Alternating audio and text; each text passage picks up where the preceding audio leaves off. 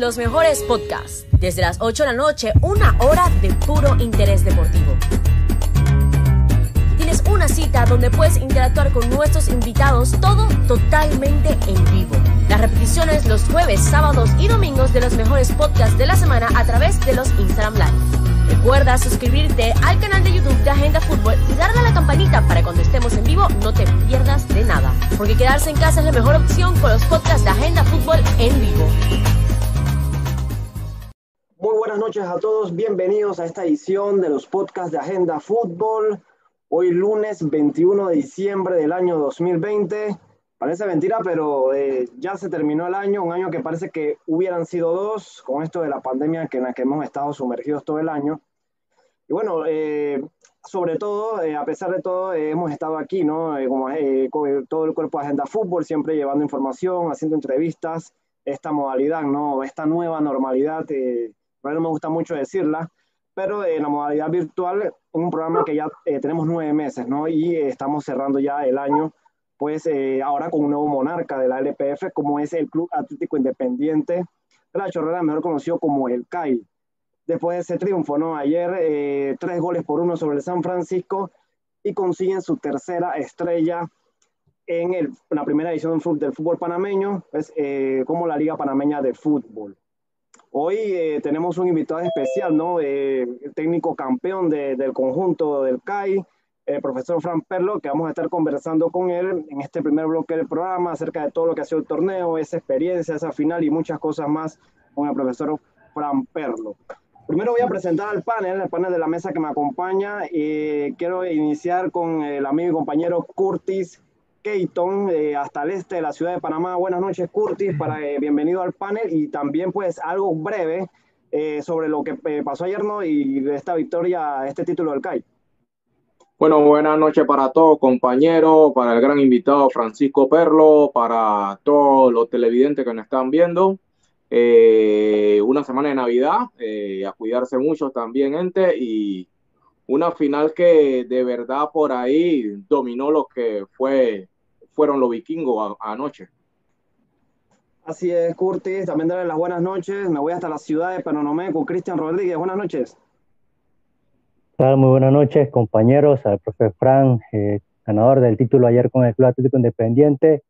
Eh, muy contento de estar con ustedes, así como lo menciona Curtis, a seguir cuidándose en esta época navideña, fin de año, termina esta LPF que, tenía muchas dudas ¿no? en, meses anteriores, pero finalmente se dio el, torneo sin, sin, muchos contratiempos y se pudo ver ¿no? al equipo más sólido, al líder que rompió esa esa mala racha que nos dice nuestro compañero Mauricio de el campeón eh, no poder llegar a levantar el título. en esta ocasión, eh, el título sí lo levantó el, el mejor equipo en la ronda regular y hoy estaremos dilucidando un poco cómo fue ese trayecto con uno de sus gestores, ¿no? el profe Fran Perlo. Así es, Cristian. También darle las buenas noches hasta el oeste de la ciudad de Panamá a Jonathan Cedeño. Buenas noches, Gio, eh, a todo el panel, al, profesor Francisco Perlo, felicitarlo por ese título ayer obtenido contra eh, San Francisco. Eh, bueno, también hablar del tema selección, que hoy dieron un comunicado que estarán dando gira por el Caribe, así que bueno, hablaremos todos esos temas ahorita mismo, así que un saludo a todos. Sí, Jonathan, también darle las buenas noches a nuestro señor director José Orocu. Buenas noches. Buenas noches, Guido. Buenas noches, compañero, profesor Perlo. Eh, de verdad, gracias. Un invitado de lujo tenerlo aquí hoy en día y, y, decirles a todos que se cuiden, que se cuiden porque estamos en una, en una época de, donde se supone que debemos estar juntos, pero, pero no nos permite la pandemia. Así que es momento de, entrar en conciencia y, y, razonar con todo este tema, ¿no? Así que, y vamos a estar hablando de fútbol, lo que sucedió en la gran final, un título más para el CAI, una, un trofeo más, un una, una, un agasajo más o algo en la cual nosotros también podemos desglosar acá y tomar, eh, eh, desglosar y tomar eh, puntos importantes para lo que se viene para el 2021. Yo. Así es, José. también darle las buenas noches al señor de las estadísticas, ¿no? De siempre, siempre muy atinado y con todos esos números. Y vamos a estar también esta noche viendo números interesantes que se dieron de esta final. Buenas noches, Mauricio. Eh, ¿Qué tal? Muy buenas noches, compañeros. Así es, bueno, ayer fue un día interesante, ¿no? Para mí, ahí sacando las estadísticas, ahí me comentaba yo, ¿no? Eh, eh, personalmente el día de ayer, sacando todos esos numeritos y publicando todos esos datos que son interesantes, ¿no? Bueno, antes que nada, darle la, la, bienvenida también al profesor Perlo y, y felicitarlo, ¿no? Segundo título para, para él, con, con, menos de 50 partidos en, en, la primera división. Eso es algo, la verdad, que podría ser hasta, hasta histórico para un, para un director técnico que en tan poco tiempo haya, haya obtenido, con tan, poco, con tan pocos partidos, haya obtenido ya dos títulos en la, en la primera división. Y bueno, y, y enhorabuena para el que logra su título. Yo hacía una comparación muy interesante. Y, ojo con esto que voy a decir, el, el, Plaza en los últimos 28 años ha obtenido tres títulos. El Sporting en 22 años en primera división ha obtenido solamente uno y el Alianza en toda su historia en la primera división no ha obtenido ninguno. Entonces estamos hablando de que el CAI en dos años acaba de hacer lo que, el, lo que el Plaza hizo en 28, lo que el Sporting no ha hecho en 22 y lo que la Alianza nunca ha hecho en su historia en primera división. Así que créanme que, que lo que está haciendo el CAI es sin duda histórico y totalmente merecido porque, eso, lo, porque han trabajado y lo han hecho de la mejor manera. Y como quien dice, no es una garnatada de guante blanco, los, los llamados equipos históricos, ¿no? Saludos. Es Mauricio y atinado y pisando fuerte, ¿no? Con, esa, con esos números y me llama mucho la atención eso de los 50 partidos, la verdad, es muy interesante. Quiero presentar a, al profesor eh, Francisco Perlo. Buenas noches, profe. Bienvenido a la mesa, eh, a este panel de Agenda Fútbol. Felicitarlo eh, de parte de todo el equipo por ese título, ¿no? Su segundo ya en el EPF. Y arrancar eh, también preguntándole, pues, sus sensaciones del torneo. Un torneo corto, calendario apretado, pero que, bueno, se le da el título y en buena hora para ustedes. Bueno, buenas noches a todos. Agradecido, un gustazo estar acá en, en, Agenda. Lo sigo. Eh, y bueno, no, la sensación es que, bueno, por un momento personalmente había perdido la esperanza en el 2020 de que, de que, de tener fútbol. después, bueno, hubo una semana un poco extraña, no había fútbol, lo habían suspendido, luego al par de días cambiaron la decisión y si hubo fútbol y bueno, fueron dos meses realmente por lo corto del torneo y por lo rápido que pasó, bien emocionante eh, y, competitivo. Creo que hasta la, hasta la última fecha de la ronda regular no se sabía quién iba a pasar primero, ni quién iba a entrar tercero, ni cómo iban a ser los cruces. Y bueno, eso habla un poco de la competitividad con la que se jugó este, este mini torneo LPF que, a mi consideración creo que salió bastante bien, creo que por, por, la crisis en la cual estamos viviendo no se vivieron grandes olas de contagio dentro de, lo, dentro de los equipos eh, y eso fue importante también para que el torneo se desarrollara como se desarrolló y bueno, gracias a Dios todo salió bien, ahora a esperar el 2021.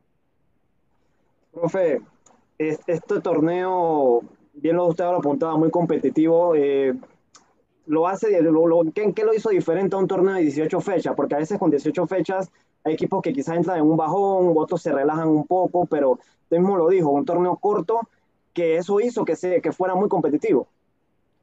Sí, no, no la, la, diferencia es, a, mi, a mi parecer es, es muchísima. A ver, solo tienes nueve fechas para entrar del 1 al 6, pero creo que en el torneo, en el fútbol nacional, cualquier equipo puede perder con cualquiera, cualquiera le gana a cualquiera y no se notan grandes distancias.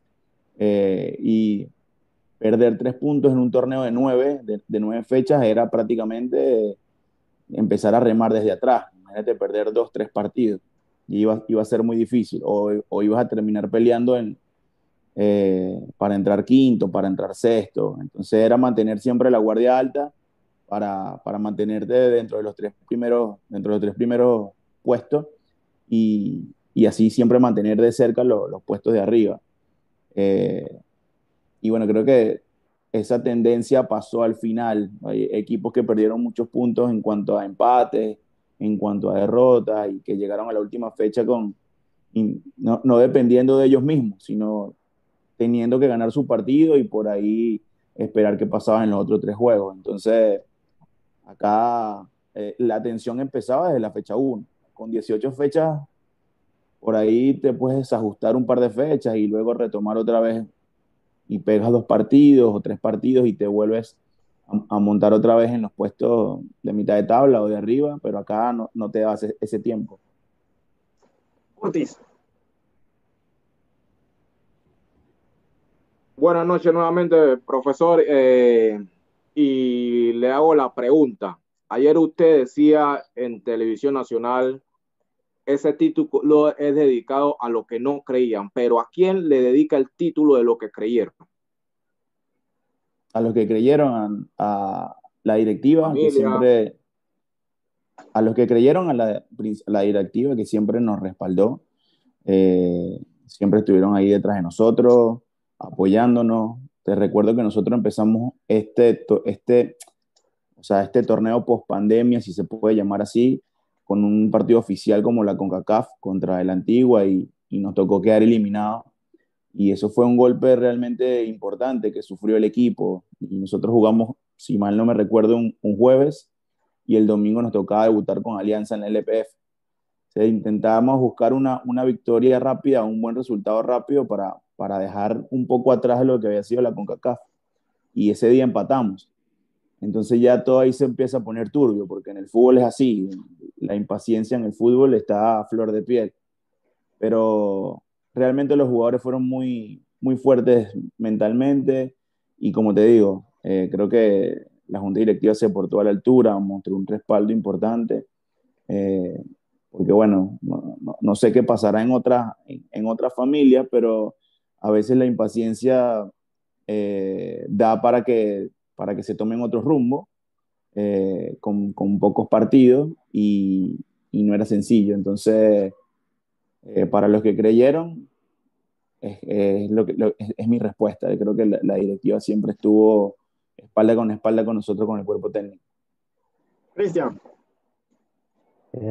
felicidades, profe, por el título una vez más y la importancia que fue iniciar eh, el primer equipo, iniciar las pruebas PCR, esta pretemporada corta, pero algo que, que influyó eh, a largo plazo para que el, CAI levantara el título. Ya mencionaba que se les complicó el inicio con, con la derrota ante Antigua, el empate con Alianza, pero principalmente eh, tener ese, esa prontitud en responder que si había o no torneo cuando se da el anuncio, el CAI ya prácticamente eh, responde rápidamente en anunciar eh, cuando inicia entrenamiento y demás, eh, y la ventaja de tener sus propias instalaciones para esto, profe Perlo. Sí, Cristian. Bueno, nosotros, si había LPF o no había LPF, lo que sí teníamos seguro era la CONCACAF. Entonces, sí o sí teníamos que arrancar entrenamiento.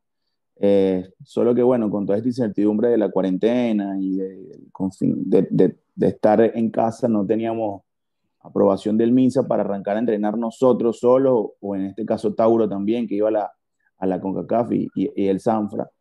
Entonces nosotros sí o sí teníamos que arrancar. Entonces ese arranque tempranero, eh, bueno, que tampoco fue muchos días, fueron cinco o seis días de más que arrancamos con anterioridad a los demás equipos, eh, nos sirvió para hacer las pruebas médicas, para hacer las pruebas de los PCR con, con calma.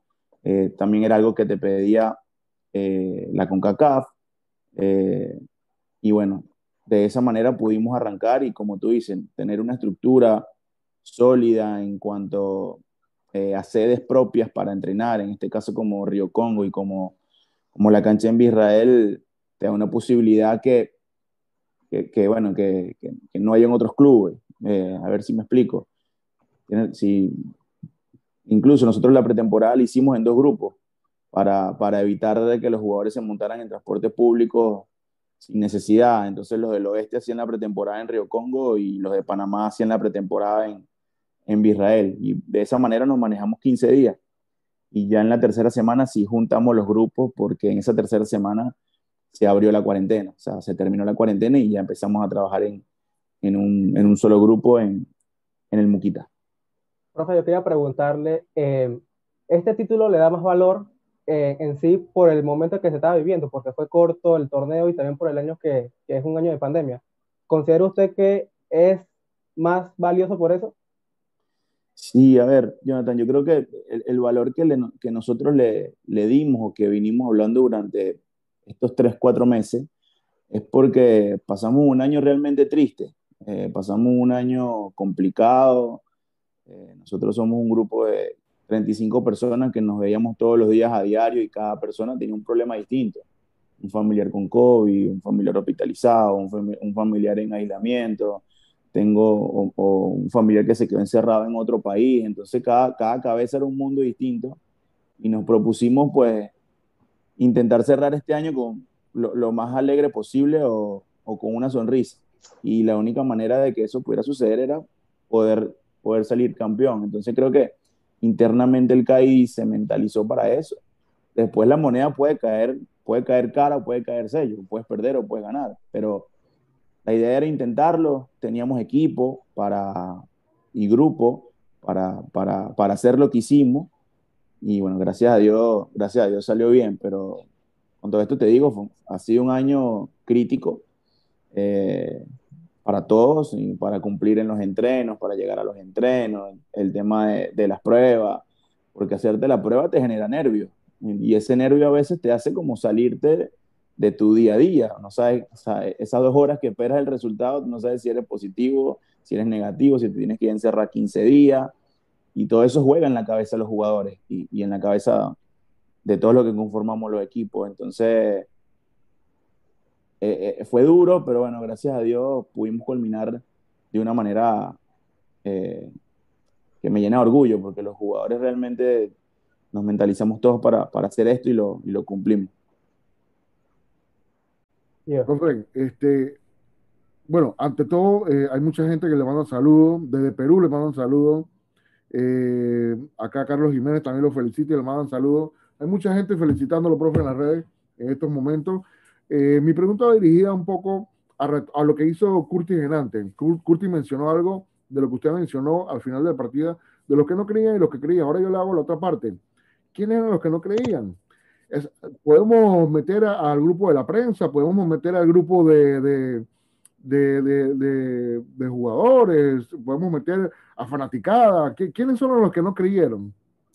A ver, José, yo, creo que hay, mucha gente que, piensa el CAI sigue siendo un equipo chico. Y no te lo digo porque yo hoy por hoy esté dirigiendo el CAI, pero creo que el CAI se gana un espacio en el fútbol nacional importante.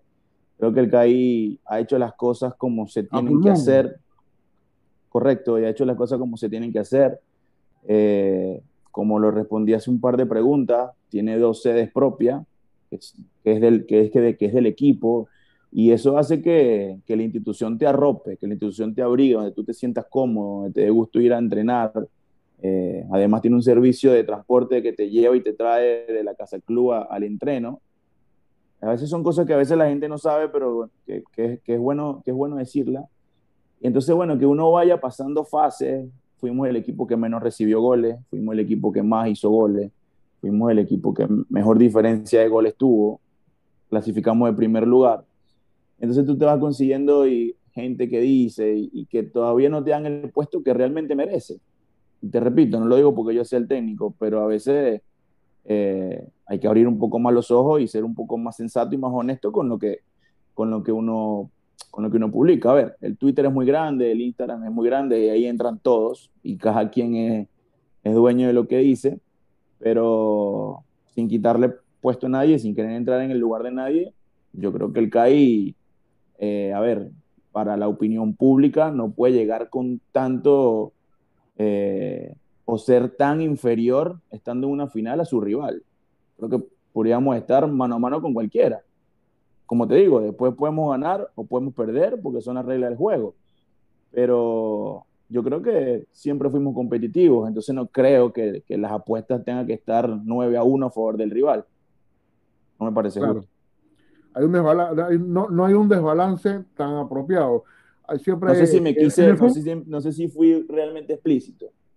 Sí, hablar con, un poquito, hablar con poquito realmente lo, de, la respuesta y creo que, que, sabemos más o menos que, a qué quiso referirse con, con, respecto, con respecto a ayer eh, cuando menciona de que a las personas que no creyeron.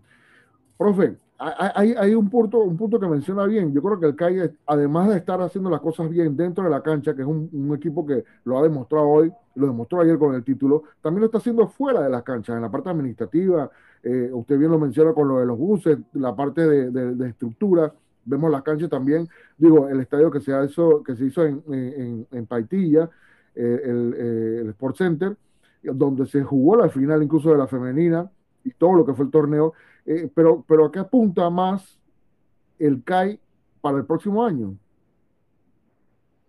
Bueno,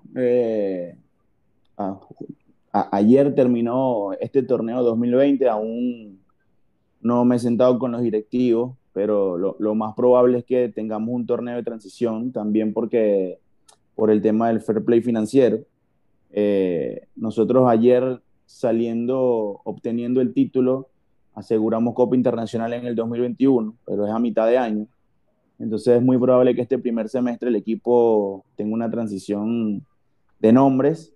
Eh, no, hoy no te puedo decir quién sale, quién queda, realmente es muy prematuro. Vamos a ver cómo van pasando los días, pero sí te puedo asegurar. Lo único que el equipo... Fajardo confirmado al día de hoy, ¿no? Sí, sí. Lo, lo de Fede era un secreto a voces. Él estaba cumpliendo prácticamente eh, porque es un, un, jugador de la casa y estaba terminando de cumplir acá con, con, con el torneo y, y, bueno, gracias a Dios se fue por, por la puerta grande, pero lo que te puedo adelantar para el año que viene es eso, seguramente haya un, una transición. Mauricio, eh, para que también nos brindes más estadísticas que nos ha dejado esta final del LPF, eh, hay muchos datos interesantes eh, que veía en tu cuenta de Twitter y para que también nos compartas con todos los que nos sintonizan eh, vía canal de YouTube, ¿no?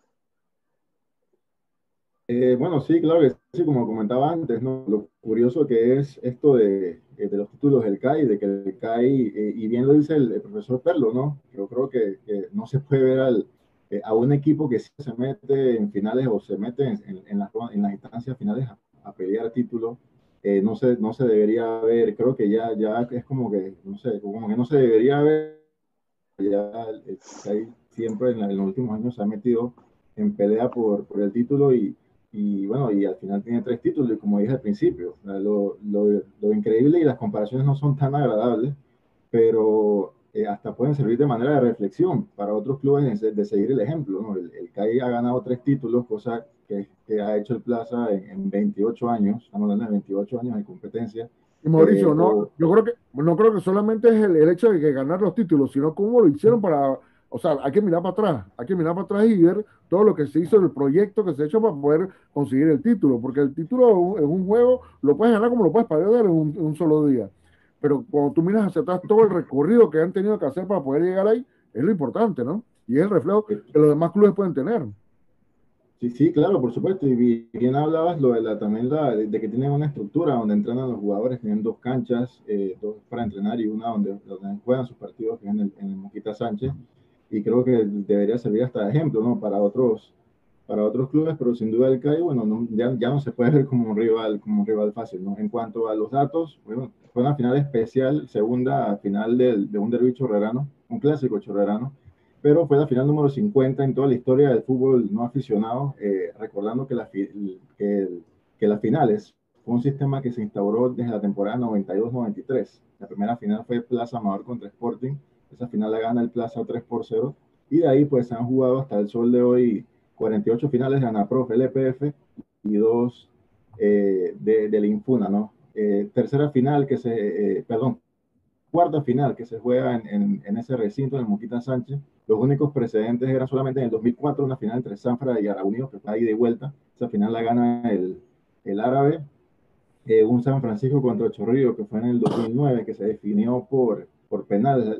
La, la, gana de Sanfra al final por penales con ese cambio que hizo, ¿no? De, de, con ese cambio de arquero de, de William Negrete, de, Eric Hughes por William Negrete en, lo, en, el último tramo del tiempo extra. Y el Árabe Unión contra Tauro, que esa final la gana el Árabe 3 por 2 en la LPF 2009. Y 11 años después, pues nuevamente se juega una final por las circunstancias, ¿no? Entre CAI y el San Francisco. Histórico también para Alfredo Stephens, eh, Alfred Stephens, que trae un selecto grupo de jugadores. Y bueno, son los jugadores que han marcado con dos equipos distintos. En finales de liga lo hizo por primera vez Patricio Guevara, con Tauro y San Francisco, Ricardo Phillips con el Panamá Viejo y el Tauro, José Luis Garcés con el Árabe y el Sanfran, Engie Mitre lo hizo también con el Plaza y el Chorrillo, José Justavino con el Árabe y el, y el Sanfran, eh, Víctor, Víctor René Mendieta Jr. con el Árabe y el Sanfran, y ahora lo hace Alfredo Stephens con el Chorrillo y cae. También destacar de que Alfredo Stephen se convierte en el primer jugador en toda la historia de las finales que marca doblete con, en dos finales y con dos equipos distintos. Antes lo había hecho Orlando y Papi Rodríguez, pero como recordamos hizo tres dobletes, pero todos sus dobletes lo hizo con solamente un club, el Árabe Unido. Alfredo Stephens hizo doblete contra el Árabe Unido hace tres años en la final del 2017 con el Chorrillo y lo vuelve a hacer eh, nuevamente ahora con el, con el, con el CAI el día, el día de ayer. También destacar ¿no? que el CAI rompe con dos maldiciones. Eh, estamos hablando que es la primera vez que un equipo que queda líder de la ronda regular es campeón luego de cinco años. El último que lo había hecho fue la Unido en el año 2015 y ahora el CAI, pues después de cinco años, rompe una maldición que era, bueno, curiosa, ¿no? Que, que, que, era efectiva con los últimos ocho, ocho líderes, pero se rompe ahora esa, esa tendencia, ¿no? Y también es el primer equipo que clasifica siendo, eh, eh, eh, perdón, que es campeón clasificando de manera directa, ya que los, desde que se instauraron los sistemas de playoff, el campeón siempre salía de esta ronda, de la ronda de los, de los playoffs, ¿no? Otro dato interesante también que según la silla que tengo, bueno, los últimos campeones de la LPF Panamá es CAI, Tauro, CAI, Tauro y ahora CAI nuevamente. Es como si se pusieran de, de acuerdo, ¿no? Pero lo curioso es que no había una alternancia así entre dos equipos desde el año 1988 hasta el 92, cuando el campeón fue Plaza, luego Tauro, de nuevo Plaza, después Tauro y nuevamente Plaza. Así que es segunda vez que vemos algo así en toda la historia de, de nuestro fútbol no aficionado. Tuvo que pasar mucho tiempo para, para eso, ¿no? Profe, ¿sabía, sabía de esta estadística? ¿Sabía de, de, esta maldición que la acaba de romper? Por, por, ahí sí, por ahí la leí en, no la sabía, la, la leí en Twitter hace un par de días o, ayer antes del juego, no sé, no recuerdo bien. Y ahí fue que me puse, me puse al tanto. Lo que no sabía eran mis partidos en primera, yo, o sea, tengo menos de 50, pero no, no tenía el dato justo, los partidos, pues, eh, los que son. Sí, son, son 47. Mira, fíjate.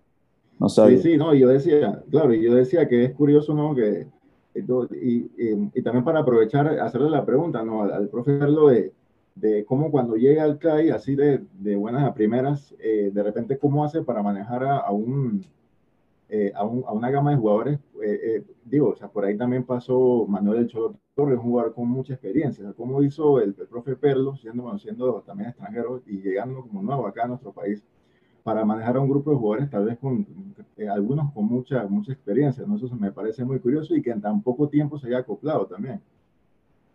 Sí, eh, yo, yo, llegué al CAI en el, a, finales del 2018, en diciembre, eh, pero ya tenía tres años trabajando en el fútbol panameño en, en segunda. Eh, dos años con Costa del Este y un año con mm.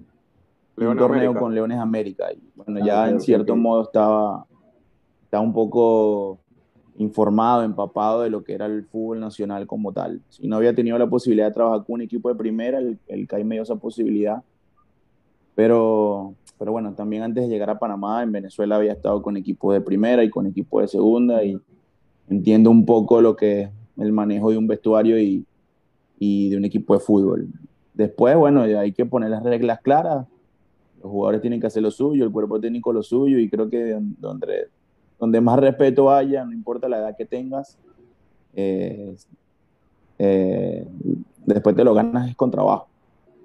Con trabajo. Y, y bueno, tampoco, eh, a ver, eh, tengo el tiempo que tengo en el CAI porque también he conseguido poder un título, o sea, hace un año y medio y, y eso también te da cierto eh, espalda como para poder continuar.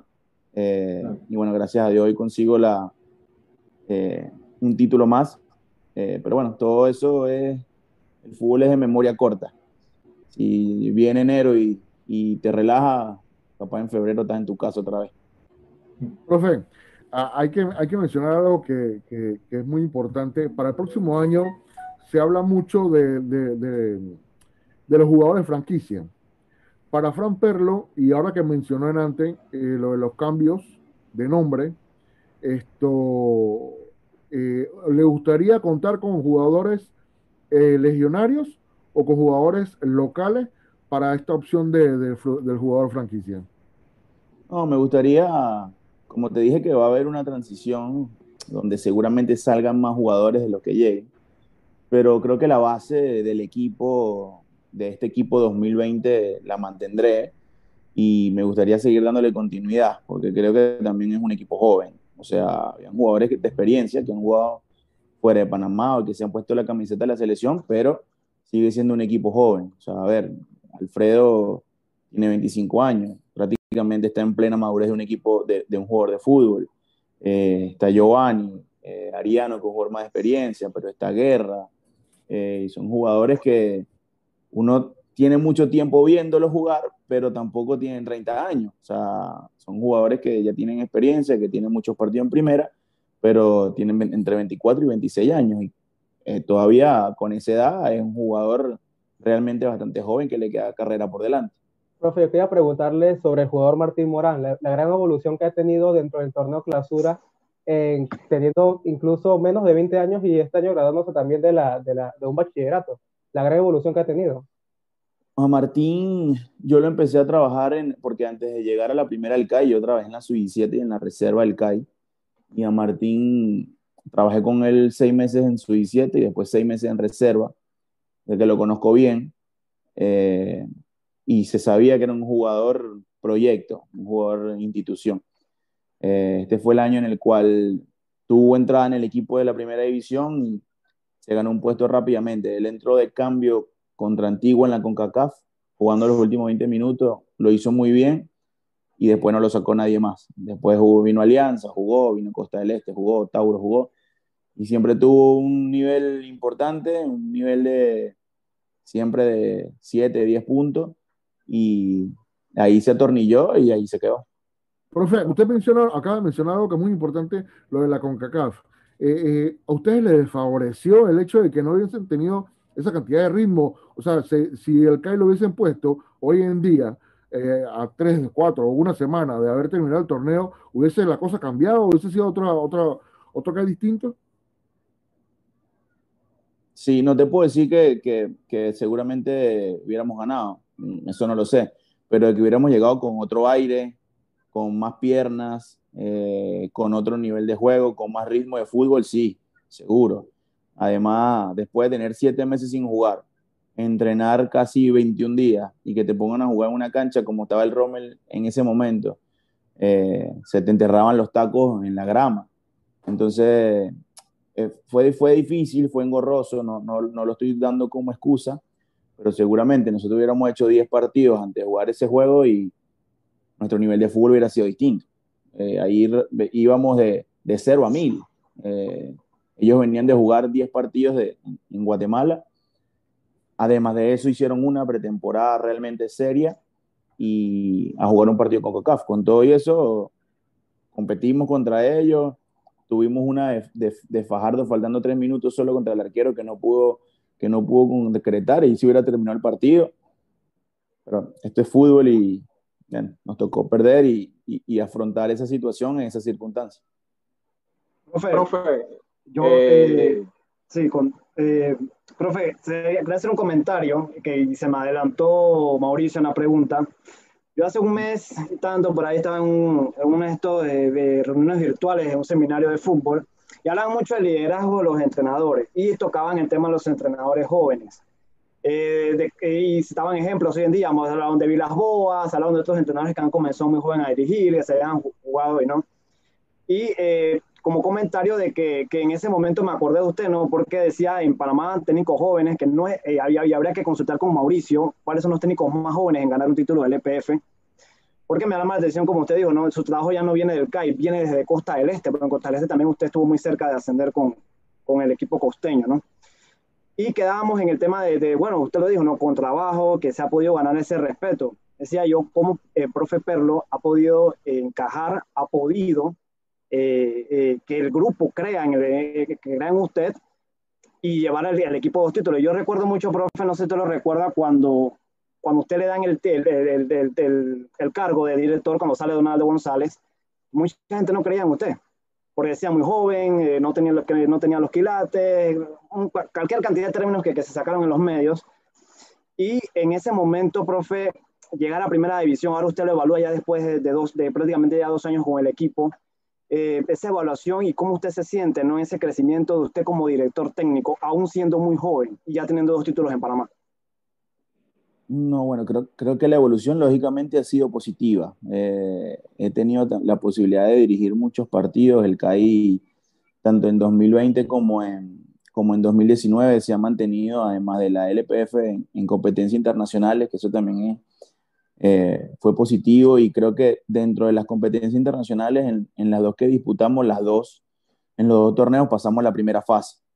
Eh, y como te digo, eso te da crédito eh, a ver, yo cuando llegué al CAI, eh, lógicamente entendía a la gente, a, los seguidores del CAI. Era un tipo que de la nada ya le dan un primer equipo de, primera división que además venía de ser campeón seis meses atrás. ¿Por qué no elegir a otro? O sea, que tenga un poco más de chapa o que, o que tenga título encima o que, o que por lo menos se le reconociera la cara. Yo, yo no, yo, como te digo, venía de Leones de América, eh, después pasé por la sub-17 del CAI y, y, era así. Pero bueno, son retos eh, y ahí sí le, agradezco a la directiva del CAI por, por confiar en ese momento en, en, un entrenador prácticamente desconocido. Pero esto tampoco es solo de Fran Perlo, yo creo que me he rodeado de personas como los de mi cuerpo técnico, honestas, trabajadoras, eh, que van conmigo a muerte y eso también forma parte de, de todos estos éxitos y de todos estos triunfos.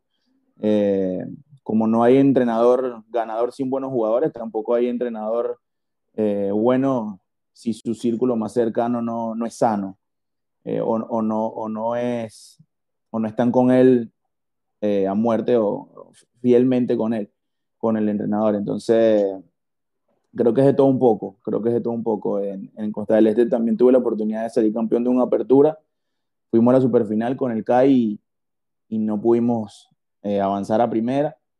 Después en Leones tuvimos, si, no, si mal no recuerdo, un, récord de invictos hasta la semifinal que perdimos con la policía. Y bueno, ya después toda esta travesía con el CAI. Entonces creo que Panamá y el fútbol panameño realmente me ha tratado muy bien. Profe, eh, haciéndole dos preguntitas. ¿Cómo es el filtro de Fran Perlo para la contratación de jugadores? ¿Y cómo llega usted a Panamá sabiendo que venía de un fútbol más alto que es el fútbol venezolano? ¿Qué se venía a encontrar acá? Bueno, el, filtro, eh, estas son reuniones diarias que duran tres semanas más o menos. Hay muchos jugadores que también se interesan en venir al equipo eh, por todo lo que sucedió con el equipo y, eso lógicamente la negociación la hace un poco más sencilla. Después, bueno, ir viendo qué jugador encaja en el equipo o nos hace falta, también viendo el tema contractual del jugador en donde esté, si le hacen falta, si salen seis meses o si está libre o cuáles son las pretensiones que él quiera. Eh, pero a mí no me gusta llenarme, yo, yo siempre pido equipos donde hayan dos jugadores por puesto. Eh, así uno suplanta al otro. Ok, a ver, después si tú te llenas de jugadores un equipo, sea quien sea, se te complica, porque ese manejo se te va a ir de las manos en algún momento un jugador pasa 10 partidos sin ir a la banca o sin entrar de titular o si ahí es donde tiene que empezar a trabajar la mano, la mano del técnico. Eh, y bueno, sí, Venezuela respondiendo la, la, otra parte de la pregunta, yo venía del fútbol venezolano o vengo del fútbol venezolano y el fútbol venezolano ha crecido muchísimo, se ha profesionalizado muchísimo. Ahí el tema de las estructuras deportivas, Venezuela tiene en primera división hoy por hoy 18 equipos y 16 equipos tienen sede propia. Eh, y bueno, lógicamente llegar en el 2015 a Panamá, yo no llegué por el fútbol a Panamá, yo llegué por una decisión eh, prácticamente familiar, personal.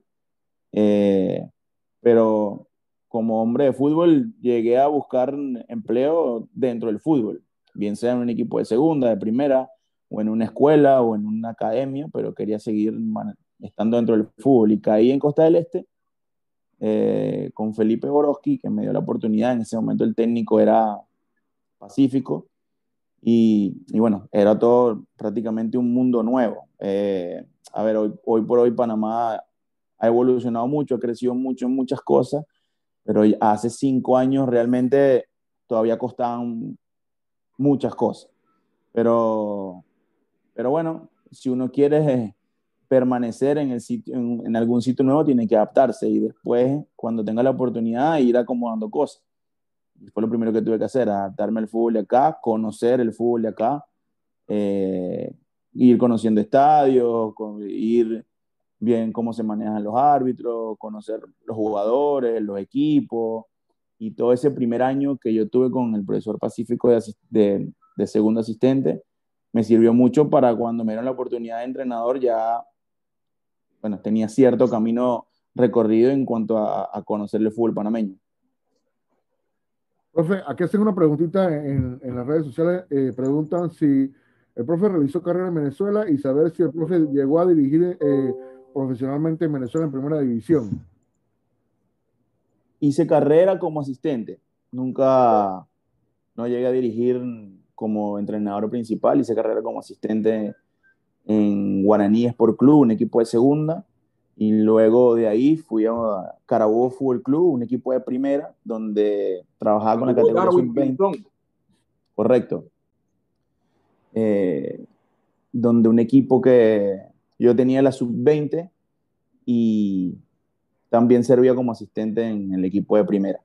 Entonces ahí estuve alrededor de casi cuatro años en el fútbol profesional de Venezuela y y luego en el 2015 vengo a Panamá. Profe, ahora que menciona cómo llegó a Panamá, eh, ¿cómo se ve dentro de 5 o 10 años, no? Siendo usted un técnico joven, ¿se ve dirigiendo un equipo en el extranjero o dirigiendo alguna selección? ¿Cómo se ve Francisco Perlo de aquí a 5 años, de 5 a 10 años? Mira, me gustaría estar en el fútbol sudamericano. Me llama mucho la atención las copas de, de la Conmebol, la Sudamericana, la, la Libertadores, la Pre-Libertadores. Eh, me gusta mucho, pero bueno, eso es un deseo. A la final uno no sabe hacia dónde el fútbol te va a ir llevando, si te terminas manejando el fútbol centroamericano o terminas subiendo a México o a Estados Unidos, uno no sabe. Eso lo ve uno a diario con los técnicos, está dirigiendo, bueno, creo que ayer o anteayer, Heinz el caso, profe, Atlanta United y venía a dirigir Vélez en Argentina. Entonces, uno no sabe para dónde va a tirar el volante pero por un deseo me gustaría eh, eh, ir a Sudamérica a trabajar. Profe, eh, aprovechar la, la oportunidad. Que, está dirigiendo en Nicaragua, ¿no? ¿Cómo? Sí, mencionaba de, Vita, ¿no? En Nicaragua. Profesor Vita, que ahora está en Nicaragua, digo. Ah, claro, claro, Juan. Sí, sí, sí, por supuesto. Eh, Mira, bueno, de Costa del Este va y dirige una selección en Nicaragua. Eh, a Juan lo conozco por, bueno, por esto del fútbol acá en Panamá y sé lo trabajador que es, lo metódico que es. Eh, viene de una escuela importante como es River. Eh, y bueno, bien merecido que lo tiene porque tanto él como, como, como su cuerpo técnico son unos trabajadores incansables.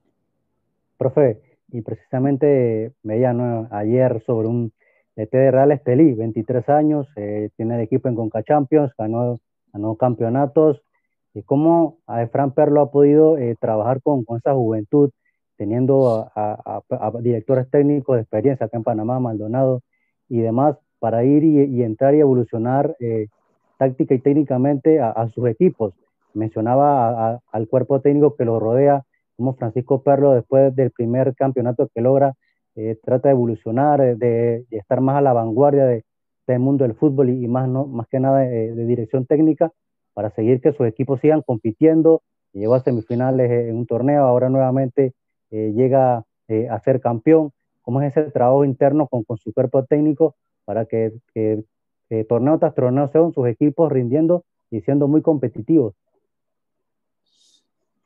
Sí, bueno, o sea, bueno, primero enfrentar a los técnicos a los otros técnicos, en este caso, bueno, cuando las veces que me enfrenté al profe Saúl, yo el profe Saúl lo veía eh, trabajar en el equipo de mi ciudad en Venezuela y años después me toca enfrentarlo en una raya, eso, bueno, era, me llenaba de orgullo saber qué estaba pasando en ese momento por eh, enfrentar al profe.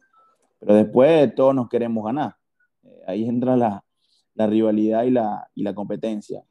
Después, bueno, sí, lógicamente creo que torneo tras torneo, creo que los cuerpos técnicos tienen que ir evolucionando y sincerarse qué fue lo que hicieron mal, qué fue lo que hicieron bien. Eh, hacer el repertorio de entrenamiento y ver de qué manera podemos ir mejorando al equipo. Y todo eso es leyendo, comunicándose con colegas que estén en otro fútbol, de qué manera ven esto, de qué manera ven lo otro, debatiendo. Eh, y bueno, siendo inquieto, siendo inquieto, viendo de qué manera uno puede ir creciendo y uno puede ir mejorando en este tema, porque el fútbol va avanzando, las metodologías también, eh, y si uno no, no, va al frente con eso y se va quedando atrás, después es muy difícil. Hablar un poquito del partido, ¿no? Ayer quisiera preguntarle qué lo lleva eh, a jugar ayer con línea de tres centrales, por ahí con, con Vence y Córdoba por la banda, porque normalmente habíamos visto eh, quizás con cuatro atrás, ¿no? ¿Y cuál es el objetivo? Eh, también nos sorprendió con lo de Juan González, ¿no? De, titular, que no, es un gran jugador, pero se basa a lo que habíamos visto, ¿no? Que de jugar quizás con dos jugadores eh, por banda, detrás de, Stephen y de Fajardo, como lo había sido Meléndez en algún momento, Rosales, habíamos estado Palacios también. ¿Qué lo lleva a hacer ese cambio, ¿no? Ayer, y hablemos un poquito ya también de lo, de lo que pasó el partido y de la táctica en sí. Sí, lo, que, lo que me llevó principalmente a decidirme por, por, por jugar del sistema de ayer fue la envergadura de mis centrales. Si no tienes tres buenos centrales, no, a ver, no, no, que no se escuche mal, no tres buenos centrales, sino tres centrales que, que, te respalden, que sean confiables atrás, es muy difícil poner a tres atrás. Yo estaba seguro que tanto Dionisio como Giovanni o como Ariano podían defender en espacios grandes, contragolpes de los jugadores de ellos, como, como de Catú y como, como Zúñiga. Después ellos tenían un factor importante que sumaba mucho el ataque tanto a Martín como Martín Gómez como a Palacio. La única manera de frenarlo era ponerle a alguien adelantado o, no de frenarlo, de que, o de que pasaran mucho menos. Entonces para eso le pusimos a Vence y a Mameluco prácticamente como unos mediocampistas y así intentar que ellos se preocuparan un poco más por nosotros y que los avances de ellos no fueran con, con seis jugadores como normalmente lo eran, sino que fueran eh, con cuatro. Entonces yo con, ellos atacaban con cuatro y nosotros marcábamos con cinco y ya teníamos uno, uno de más. Eh, y después, bueno, había, había que intentar respaldar tanto a Stephen como a Fede, porque cuando jugábamos 4-4-2, a ellos le quedaban los pases de nuestros interiores muy lejos. Y no había esa conexión entre los volantes 5 y, y, y, uno que estuviera detrás de ellos. Entonces apostábamos mucho a, los centros. Y, y ellos son unos delanteros completos, pero su fuerte por ahí no es el juego aéreo. Su fuerte por ahí es hacerlos correr por detrás de los defensores, dejarlos mano a mano con el arquero, buscar un pase entre líneas, eh, etc. Y para eso me decido por Juan, porque bueno, un jugador de experiencia, un jugador ya con 28 años, que ha salido campeón del EPF, y que seguramente el partido no le iba a pesar. Eh, más que todo esa, por ahí pasaron mis decisiones, pensando más que todo en, en que el rival no nos lastimara tanto y ver de qué manera poder conectar a, a nuestros delanteros con nuestro enganche, que, era, que en este caso fue Juan. Y precisamente eh, quisiera preguntarle sobre ese, ese nuevo o, esa variante que, que, tuvo el CAI ahora con Stephen, con Fajardo, eh, ser un poco más directo, eh, viendo otros torneos que ilvanaban más la pelota, con Juan, González siendo ese centro o ese eje, pero ahora utilizan a Palacios, a Fajardo, Stephen, y eso le daba esa oportunidad de, como decía, no robar las espaldas mucho a los rivales, también presionar porque son jugadores de portento físico y que son muy fuertes, y la presión tras pérdida era importante, y vimos ayer una opción, el gol de luego de penal que, que convierte Stephen, el segundo vino precisamente por eso, por, por la chica y la presión que tienen, y irrumpir rápido a la espalda de, de los centrales. Eso fue una variante importante contar con, con esta característica de, de jugadores como Stephen y Fajardo en este torneo. Sí, no, o sea, el plus que nos da tener dos delanteros así, increíble. Eh, tanto, tanto Fajardo como Stephen son delanteros de, selección, son delanteros que tranquilamente pueden jugar en otro país y jugar de titulares y tenerlos acá con nosotros, además de, más allá de lo buenos que puedan ser futbolísticamente, son, son buenos tipos y son líderes realmente muy positivos, que le hicieron muy bien al equipo. Después podemos hablar de lo futbolístico, sí. Creo que el CAI durante muchos partidos en este torneo. Fue un equipo que corrió mucho hacia adelante, tanto con Honduras, con Rosales, tanto con Palacio por derecha. Y si no entraba Palacio, podía entrar Peñalba, eran, de verdad que nosotros nos gustaba mucho correr hacia adelante y, terminar en transiciones ofensivas rápido. Eh, y por eso el cambio de ayer al, al 3-5-2, pero el que, el que, a ver, el que pudo prestar atención al torneo, no, ayer no fue la primera vez que jugamos 3-5-2. Sí, ya, ya, lo había repetido en, algún momento. No recuerdo los partidos, uno fue uno o dos. Pero ya lo había nosotros hicimos 3-5-2 con Sporting, ahí en, en el arte oficio, y ayer con, y ayer con, con Sanfra en la final. Esto, esos dos partiendo desde el inicio. Después terminamos un partido en 3-5-2, pero no arrancamos de título, o sea, no arrancamos de inicio con el 3-5-2, sino terminamos un partido también con 3-5-2. Creo que fue el partido contra Arabia Unido que le sacaron roja a, a José Guerra. Ahí lo terminamos por necesidad, y porque estábamos con 10. Entonces terminamos 3-4-2. Profe, yo quería preguntarle, eh, yo cuando vi la alineación, yo pensé que, que, que salía a defender, defenderse el CAI pero viendo ya el partido, era un juego directo. Cada vez que el San Francisco perdía la bola, usted bien mencionaba lo que era en Rosales, también Morán y, Juan González presionaban y siempre tiraban los balones largos a Stephen y a Fajardo. Y, y me llamó mucha, mucha atención eso porque era un juego directo. Cualquiera podía esperar que con línea de 5 iba a salir a defenderse. Sí, bueno, a veces hay que ver qué matiz se le da a la línea de 5, o sea, de qué manera o, qué posicionamiento, qué lectura se le da a la línea de 5. Ah, hay líneas de 5 que sí, que son defensivas y que todos corren detrás de la pelota, y hay líneas de 5 que, que, son mentirosas, en este caso, que los dos laterales te salen y te juegan como dos, como dos mediocampistas más. Como te digo, nosotros, tanto a Córdoba como a Vence, la idea era que jugaran prácticamente como dos dos volantes ofensivos para poder tener muy cerca tanto a Palacio como a Martín. Y el tema de, los pases largos era pensando en que ellos atacan con mucha gente. O sea, se sumaban los laterales, se sumaban los dos volantes ofensivos, más los delanteros, eh, eran seis. Y si después se soltaba un poco más el chino Pereira, eran siete en el ataque. Si nosotros lográbamos recuperar la pelota, ya sabíamos que tanto Fede como Stephen iban a estar mano a mano y ellos en el mano a mano podían sacar ventaja, claro, contra dos grandes centrales como era Miller y Chen, que iban a hacer dos buenos duelos. Pero yo, en cualquier momento, Fede en una carrera larga podía ganar. Eh, y, y Stephen también. Entonces, por eso también la idea de Juan. Si en ese pase largo Fede no podía o Stephen no podía, esa segunda pelota la podía agarrar Juancito. Y ya generábamos un 3 contra 3 o un 3 contra 2. Eh, eso era más que todo, las finales tienen un, matiz de tensión, un matiz eh, de nervio y, a veces sí hay que jugarlas para ganar, pero si, si, si el partido no lo piensas, eh, se te puede complicar. O sea, si quieres ir golpe con golpe con el otro equipo, se, te, puede, se te puede hacer difícil. Entonces, a veces hay que tomar los recaudos necesarios para para que a la larga dentro del mismo juego, de la misma dinámica, poder ir sacando resultados, o sea, ir, ir madurando el juego y ir sacando el resultado. Fíjate que nuestro segundo gol ya vino en el segundo tiempo, faltando 25 eh, minutos. Entonces, y en el primer tiempo pudimos haber hecho un gol más. No fue así. usted vio eh, eh, en la parte final, de, perdón, algunos de los jugadores dijeron, la alineación nos la dieron en la mañana dentro de todo eso, eh, cómo fue eso? ¿Cómo, cómo se planteó? ¿Y, y, qué era lo que más le preocupaba, le preocupaba a, usted, a ustedes San Francisco antes del juego?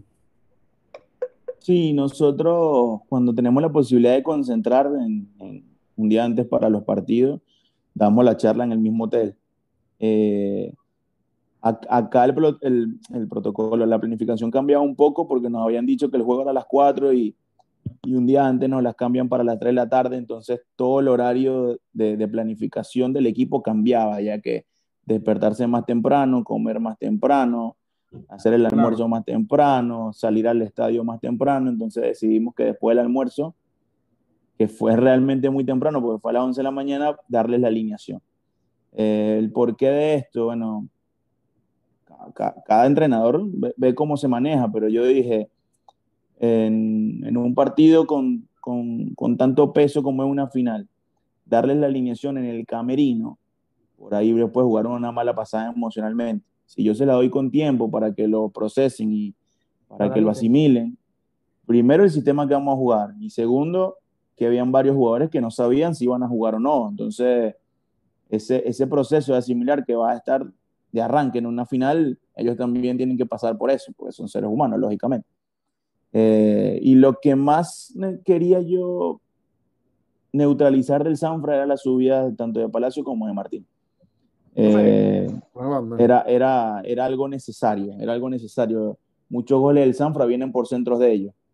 Eh, incluso ayer recibimos un gol porque no tomamos las marcas en un saque lateral, perdimos una marca, o más salimos a marcar el que no debíamos de marcar y, y mal tira un centro solo y, y Catuy hace el gol. Entonces, eh, pero el gol viene de un saque lateral o de un avance de Palacio. Y era eso lo que, lo que necesitaba controlar del Sanfra el, el, día de ayer. Profe, y, habla que lo habla de Yamal, ¿no? creo que hay otra, eh, otra, otra cosa que también fue clave ayer. También tratar de no darle mayores libertades a jugadores como Serrano y Yamal 10, esa que usted comenta, pero salvo de esas, fueron dos jugadores que no, no tuvieron mayores libertades, incluso hasta el mismo Zúñiga, que jugaba mucho desde atrás. Eh, pudieron ustedes neutralizarlos bien. Creo que eso también fue clave en el partido, ¿no? Eh, más que todo hablando en el tema de la parte de, la media cancha y de, la parte defensiva. Sí, Yamal como Serrano, jugadores muy talentosos, muy talentosos, que si nosotros le damos la posibilidad de que nos encararan mano a mano íbamos a sufrir mucho. Entonces, en algún momento ellos te van a agarrar la pelota, porque son jugadores escurridizos, son jugadores que se mueven, que se saben mover a la espalda de, de los volantes de cualquier equipo pero nuestra idea era que siempre jugaran de espalda y que intentaran rebotar lo más posible. Si nosotros podíamos hacer de que la mayoría del tiempo ellos jugaran de espaldas al arco nuestro, seguramente nos iban a lastimar mucho menos. Pero si dejábamos que ellos agarraran la pelota y, nos enfrentaran y, se juntaran mucho en paredes, porque ellos entran mucho en paredes, son jugadores muy encaradores, íbamos a sufrir. Y, fue así, cuando ellos eh, tenía la necesidad de ir a buscar el empate, ellos se animaron mucho más y ellos tuvieron la pelota mucho más. Nosotros sufrimos los primeros 15, 20 minutos del segundo tiempo y, y fue porque ellos se enchufaron, se empezaron, se, se consiguieron, se empezaron a, a, a, dar la pelota entre ellos y, y, se nos hizo difícil agarrarla.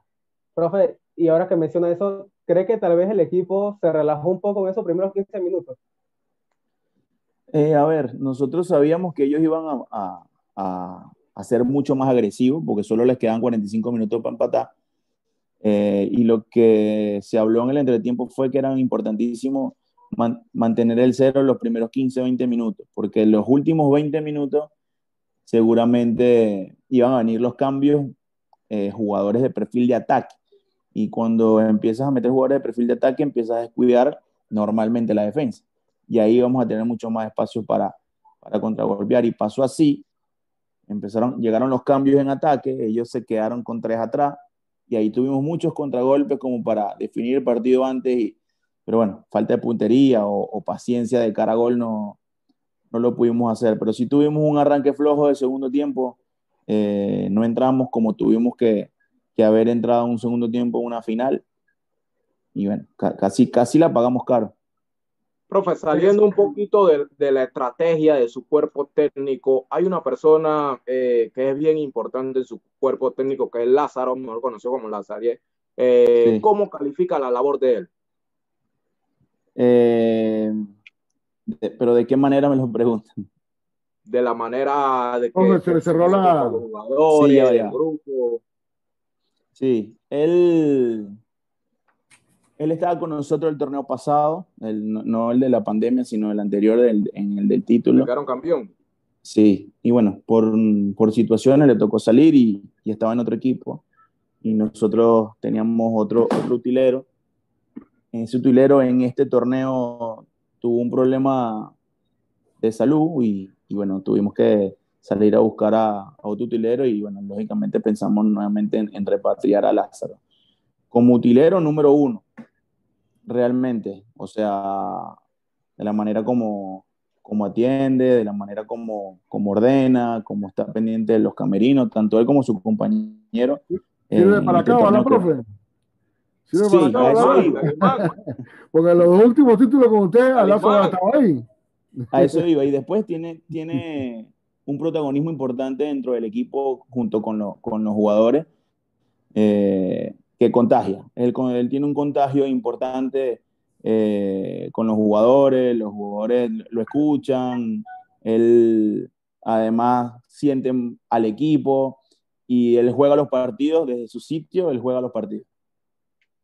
Bueno, profe, la verdad es que ha sido una amena charla con usted de fútbol. Creo que, que más que todo eh, hablar de, sobre muchas que quizás por ahí algunos eh, desconocidos no conocían de usted, ¿no? que había dirigido anteriormente, cómo llega a Panamá y demás. Y yo creo que es importante, ¿no? Es importante eh, conocer eh, a fondo, eh, y ya más que todo porque ya usted entra en los libros de Dorados del LPF, no solo por un título, sino ya son dos. Así que eso es muy, muy importante. Y ya lo hace como... panameño. Exacto, exacto. compañero. sí, hablo, hablo en base a profesor, no. no sé si alguno más tiene una pregunta, chicos. sí, sí. Exacto, exacto, en lo que es en primera división 2 y uno en el ascenso. Yo quiero agregar... una pregunta, Mauricio. Eh, ¿Me escuchan? Sí. Eh, yo quiero agregar algo muy, muy, que creo que es un dato muy interesante. Estuve revisando y el señor Francisco Perlo es el director técnico más joven en toda la historia que gana un título. Es el más joven en toda la historia. A lo que me remontaba, ¿no? Contando el, el, pasado, que fue con 32 años, ¿no? Porque eh, ahora tiene 33, ¿verdad, profe?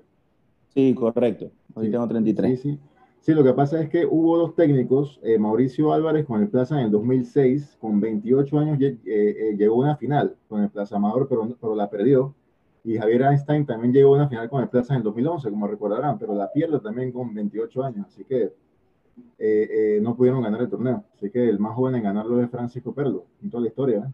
Estaba tan lejos, Mauricio, no estaba tan lejos de lo que, de lo que te comentaba, ¿no? Profe, antes de, de, de, de, de con la entrevista de usted, hay algo que a mí me parece curioso. Son dos cosas. Uno, yo veo a Francisco Perro mucho viendo eh, eh, Liga de Ascenso, viendo los jugadores y anotando mucho en los estadios. Esa, esa, esa, esa consistencia. Y veo también que, que, que, le llama mucho la atención a estos jugadores de segunda división. Eh, el por qué, porque estuvo ahí, qué le llama la atención y, y, también le saca el potencial a estos jugadores. Sí, bueno, en, en Panamá yo vengo de ahí de la LNA y, y, de segunda y entiendo de que es un torneo muy competitivo, muy duro. Eh, vengo de esa segunda donde estaba eh, el CAI, donde estaba Costa del Este, donde estaban los equipos de Colón, todos los partidos eran a muerte, todos los partidos eran bravísimos. Eh, se jugaban cuarto de final, semifinal y, y, sé del potencial y de, y de los buenos jugadores que hay, que hay en segunda. Y, ir a buscar los jugadores de segunda, por ahí te, eh, no es tan difícil como ir a buscar un jugador de primera. Eh, lógicamente también el de primera es un poco más costoso, son más difíciles para, para convencer. Eh, en cambio el de segunda, pues bueno, siempre, lógicamente, siempre está esperando un llamado de un equipo de primera, sueña con eso. Y, y, también porque me gusta el fútbol. Tuve un amigo que, que, dirigió Suero, que hoy, Julio, que hoy dirige Costa del Este, dirigió Suero la temporada pasada, eh, y cada vez que Suero venía a jugar a la ciudad, pues si podía ir a verlo, iba, y por ahí, bueno, me, si me enganchaba con algún jugador, eh, lo veía y después se veía, pero, en ejemplo, en, en el CAI de hoy, yo, yo tenía a Rafa en segunda, Rafa Águila yo lo tuve en segunda, a Leo Triana yo lo tuve en segunda, estaba José Hernández, que también viene a jugar segunda. Eh, y bueno, eso también es, forma parte de un proceso de un jugador, como cuando uno nace, crece y así va hasta, bueno, el jugador también va creciendo, se va entrenando, va pasando sus 9, sus 15, tal, segunda, primera. Eh, para culminar, y un, jugador que apuntaba, ¿no? Eh, Rafael Aguilar, ¿Cómo, evalúa el crecimiento de este chico? En lo personal me parece que es un gran torneo y, y, hemos hablado mucho de los volantes de primera línea de este torneo, pero se menciona un poco a Rafael Águila y me parece que ha hecho un trabajo callado, pero un muy buen trabajo en esa zona de volante, profe. Y Rafa durante todo el torneo, ayer no le tocó jugar titular, pero fue nuestro, nuestro volante mixto durante todo el torneo, era el encargado de, de poner a jugar a nuestro volante ofensivo, a nuestro delantero. Eh, él tuvo un muy buen arranque del torneo de enero del 2020, incluso ya había marcado tres goles. Lastimosamente se separó por, por el tema de la pandemia y es un jugador proyecto, es un jugador eh, que, lo, que lo tenemos bajo la lupa para seguirlo trabajando, para seguir apostando por él. Eh, y realmente va a ser uno de nuestros baluartes en estos próximos torneos. gracias, profe. La verdad es que agradecido que, que haya compartido esta hora de fútbol con nosotros acá en el panel. Eh, nuevamente, eh, felicitarlo. Eh, y bueno, seguiremos conversando. vamos a, obviamente, todos, ¿no? Aquí en el fútbol haremos una pausa por la fiesta, pero seguro en enero ya se va a empezar a calentar todo muy, muy rápido porque se va a empezar la pretemporada y ya con vistas a un torneo que tentativamente arrancaría. ¿Cuándo inicia la pretemporada, profe? Para que la, la, la gente ya esté. El, el, 4 de enero. 4 de enero, importante eso, ¿no? Así que, profe, eh, desearle feliz Navidad, profe, y gracias por estar con nosotros esta noche. Esta es su casa y siempre a la orden para conversar de fútbol, ¿no? Muchas gracias a ustedes por, por la invitación. Siempre hablar de fútbol va a ser lo más cómodo que exista bueno, que pase una feliz Navidad, un feliz año nuevo y nos, nos seguimos viendo. Igualmente, profe, Saludos. Hasta luego. Este fue Fran Perlo, director técnico del Club Atlético Independiente del CAI, nuevo monarca del fútbol panameño, de la LPF. Estuvo con nosotros, ¿no? En esta hora hablando de, de fútbol y conversando todo, todo un poco, ¿no? Acerca eh, tanto del club, eh, su, su, pasado, ¿no? Como técnico y eh, lo que se viene ¿no? de, cara al próximo año, lo que pasó en la final y demás. Muchachos, eh, para entrar en un breve análisis de, la final, ¿no? Eh, para no extendernos tanto, porque también ya estamos un poquito avanzados de tiempo, quiero arrancar con Cristian. bueno, hablamos un poquito con, con el profe sobre lo que pasó, pero bueno, ¿qué, qué pasó con San Francisco, Cristian? ¿Qué le pasó a los monjes ayer? Actualmente salieron y fueron superados en, en, estrategia de Fran Perlo a, a Gonzalo Soto, era un equipo que, como él bien lo mencionaba, por, por, aire su delantero quizás no era su fuerte, pero allí fue donde fue a atacar. Digamos, muchas jugadas que no terminaron con remate franco al arco de Hugh, pero sí hubo un cabezazo de Fajardo que le falló, si lo conectaba era gol seguro. Entonces, ahí en esos primeros minutos salió anímicamente eh, más enchufado el CAI. Creo que por, por allí pasó el, el tema principalmente en, en, el primer tiempo en, el que el CAI eh, logra esos minutos ponerse arriba en el marcador con, con el cabezazo a, de Ariano y ya pone la balanza y un handicap al, al conjunto de San Francisco de tener que remontar, extenuarse, dejar los espacios que luego vinieron en el segundo tiempo y principalmente por eso, no por estar en desventaja y, y sabiendo que esa era la arma principal que tenía el CAI con sus jugadores como Fajardo y Stephen que jugaban a balones largos por su velocidad, ya ir perdiendo te, te daba esa sensación de que tenías que arriesgar a, a pesar de que sabías que podías eh, ser, recibir más goles. Sale con buena actitud en el segundo tiempo. Soto eh, supera muy bien al CAI, tiene balones en el palo, pero sin duda que de allí ya el CAI supera ese vendaval, va a atacar los espacios directos y, los errores. Sale, frío, sale muy frío el San Francisco, Cristian. Sale muy frío. A, mi parecer, esos primeros minutos se comió el escenario, el CAI, la final, creo que pesaron esos seis años de, de no campeonar el CAI venía con esos tres últimos años de, estar en, final y ganarlas y se pudo ver esa, esa hambre que llevaron los jugadores de, de Fran Perlo, que, que tuvieron y, y, fueron superiores en la primera parte. El Sanfra mejoró, pero la pegada que tiene el conjunto de, de Perlo con Stephen y, y, Fajardo y los errores individuales que, que, tuvo en la zona baja San Francisco, que, que terminó principalmente en el segundo gol, ¿no? esa jugada, esa jugada Cristian, del segundo gol me extraña un poco, ¿no? Eh, bueno, son situaciones del partido y pueden pasar.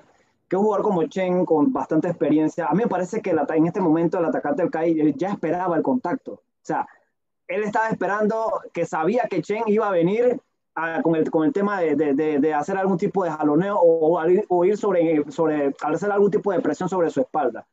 Y, automáticamente eh, me parece que la, no, bueno, no sé si en realidad llevaba fuerza el contacto, pero la vende muy bien y es un válido penal, ¿no? Stephen adelanta muy bien el balón, se mete delante de Chen y la única eh, oportunidad que tenía para evitar el gol era, era derribarlo. Y se ve que, que, es el empujón, era obviamente penal.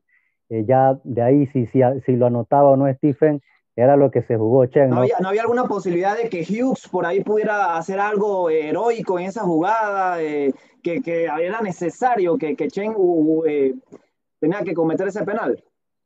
Creo que ahí jugó también esa parte, ¿no? que estuvo involucrado en, en esa jugada y en ver que, que, va a caer el segundo gol, eh, quizás estando ahí pudiendo hacer algo más, sale a relucir eh, el nerviosismo, empuja a Stephen y termina dándose una pena máxima que aprovecha muy bien el, el galgo. Curtis, ¿qué, ¿qué, te gustó y qué no te gustó dentro de la cancha eh, de lo que viste ayer en esta final? Y bueno, eh, más que todo, que, que, me parece que, que el Sanfra, eh, por ahí algunos jugadores quizás en la final, no sé, me pareciera que como dice Orocu, entraron muy frío, ¿no? El San Francisco, los jugadores ayer estaban en el frío de Nueva York. No importaba la hora, ni aunque hubiera ser afuera a las 3 de la tarde si, si, traducimos el fútbol al boxeo, prácticamente el CAI ganó los primeros siete asaltos. Eh, un, un, San Francisco que la verdad para todo fue algo nuevo, eh, no racionó por ninguna parte, por ahí veíamos sus fallas contra el Tauro en ese partido que tenían pendiente, pero después de ahí recuperan, le ganan un Arabunido, eh, llegan a la final ganándole a un Plaza Amador que tampoco era de lo muy fuerte, pero era uno de los equipos con la valla menos vencida para que en la final le metan tres goles. Este equipo del CAI, el sorprendente CAI, como muchos lo quieren llamar, para mí no es sorprendente porque ya lo he visto desde la segunda división, eh, sé el trabajo que ha hecho el profesor Fran Perlo, eh, los fichajes que ha tenido, prácticamente la plantilla, la plantilla del profesor Fran Perlo, eh, José Guerra, que es el portero, él viene de River Plate Chiriquí, que hubo ascenso, comenzó en el fútbol en el ascenso, eh, lo llamado Rafael Águila, Leonel Triana,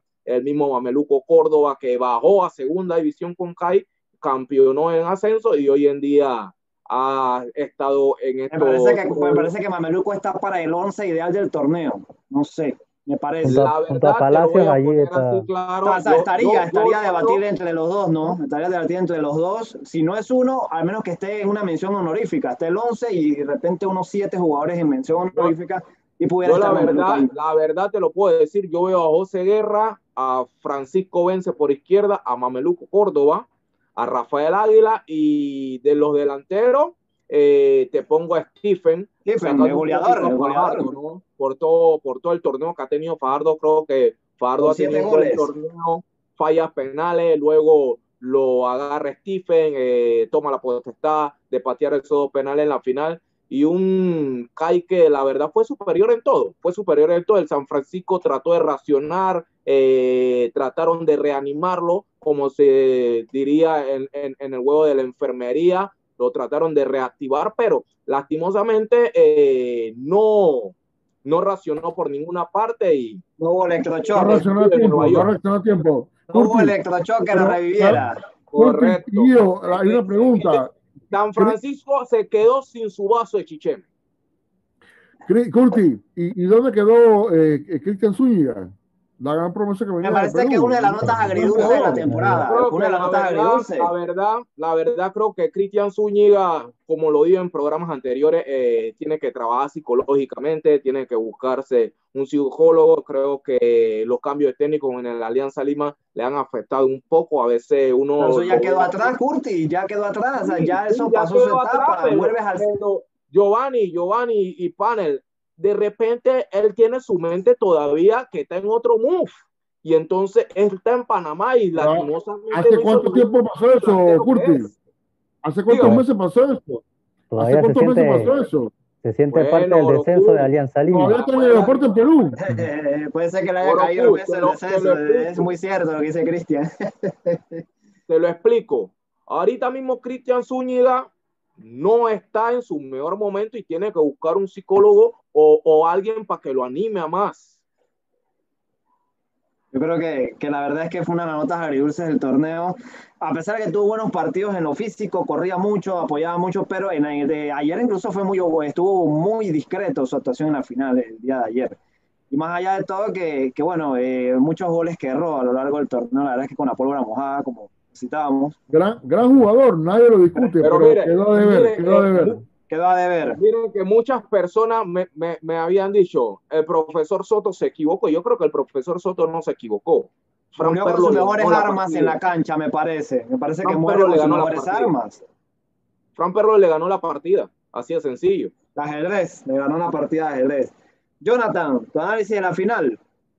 A ver, mencionaste que fue como un, un boxeo, fue como el este, este última pelea de Canelo contra Smith. Canelo, con Smith. Dominó todo, todo el, los asaltos, acá fue lo mismo. El CAI dominó todo el partido, aparte de los 15 minutos que tuvo el Sanfra, eh, que pudo hacer goles, pero no, no las encajó. Y es como mencionamos todo, toda la temporada. El San Francisco tenía la pólvora mojada, el, el mejor delantero era Jair Catui, de hecho fue el delantero que hizo más goles, Cristian Zúñiga agridulce, decepcionante en cuanto a los goles, no en cuanto a lo físico. Eh, pero bueno, ¿qué te puedo decir? Fue una final que, que el CAI la merecía de inicio a fin por cómo planteó Perlo. Yo como, y por eso se lo pregunté, a mí me parecía que iba a salir defendiéndose, pero al final era un juego directo. Cada vez que el, el San Francisco perdía el balón, su, su, lo perdía porque sus, medio, sus tres mediocampistas los presionaban y tiraban los pases largos a Fajardo y a Stephen. Y así fue todo el trámite del partido por parte de San Francisco, ¿qué quieres que te diga también? Eh, no fue un buen planteamiento, concuerdo. Hubo inundación en Chorrera, Jonathan. Hubo inundación en Chorrera. Hoy amaneció lloviendo. Hoy amaneció lloviendo.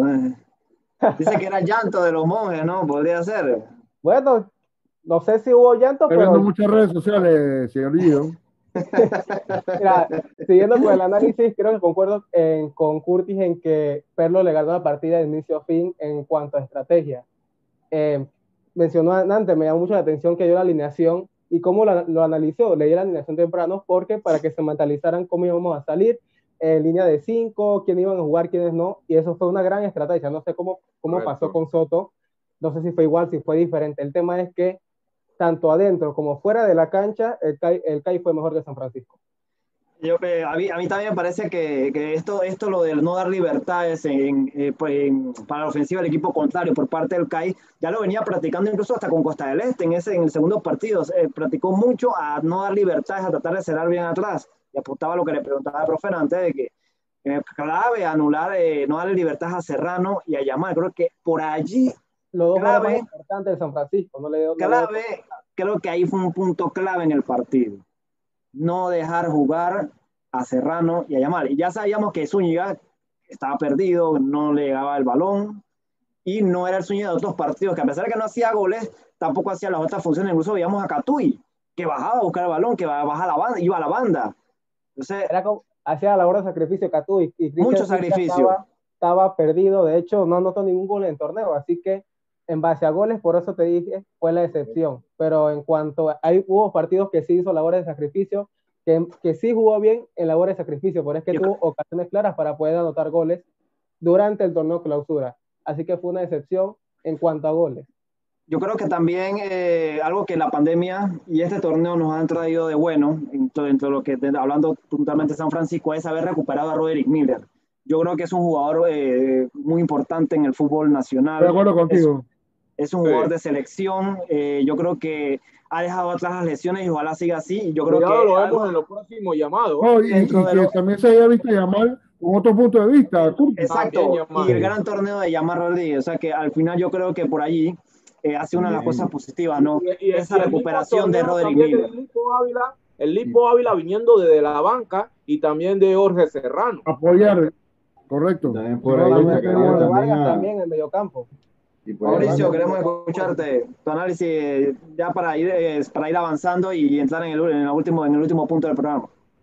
Sí, claro, por ahí me faltaron un par de, de datos por, por, decir, pero bueno, antes de entrar a eso, sí, destacar también la, la labor de Roberto Chen, creo que también tuvo, sobre todo al, al principio, por ahí llama Rodríguez, Roberto Chen, creo que también. A, no olvidemos a Pereira y a Manuel Vargas en la mitad de la cancha, también se tiraron un gran torneo. Sí, correcto.